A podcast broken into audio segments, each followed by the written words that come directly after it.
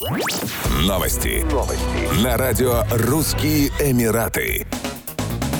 Товарно-сырьевая биржа Республики Узбекистан УЗЭКС откроет торговую площадку в Объединенных Арабских Эмиратах до конца 2022 года, сообщил деловым Эмиратам заместитель председателя биржи Набихон Саматов. 28 октября УЗЭКС презентовала свои возможности для трейдеров и инвесторов в рамках совместного делового завтрака с представительством инвестиционной компании Freedom Finance в Дубае и посольством Узбекистана в Абу-Даби. Как пояснил Набихон Саматов, торговая площадка будет работать по принципу электронного окна и предоставит резидентам ОАЭ прямой доступ к сырью и товарам, производимым в Узбекистане, равно как и возможность выхода на товарные рынки Среднеазиатской Республики. В настоящее время на УЗЭКС уже аккредитовано 67 компаний из Объединенных Арабских Эмиратов. Наибольшим спросом у них пользуются черные и цветные металлы, в том числе медь, нефтепродукты и полимеры, а также строительные материалы. В свою очередь, потребители из Узбекистана заинтересованы в приобретении у ОАЭ оборудования для нефтегазовой, химической и горно-металлургической отраслей. Товарно сырьевая биржа Республики Узбекистан ведет активные переговоры с руководством Дубайского многопрофильного товарно-сырьевого центра о внедрении новых технологий и интеграции торговых систем с целью предоставления трейдерам двух стран взаимного доступа к площадкам, в том числе к системе государственных закупок. Только в Узбекистане к системе УЗЭКС подключено более 300 тысяч активных клиентов. Биржа уже аккредитовала более 3000 иностранных клиентов, а также заключила внешнеторговые сделки на 257 миллионов долларов. В настоящее время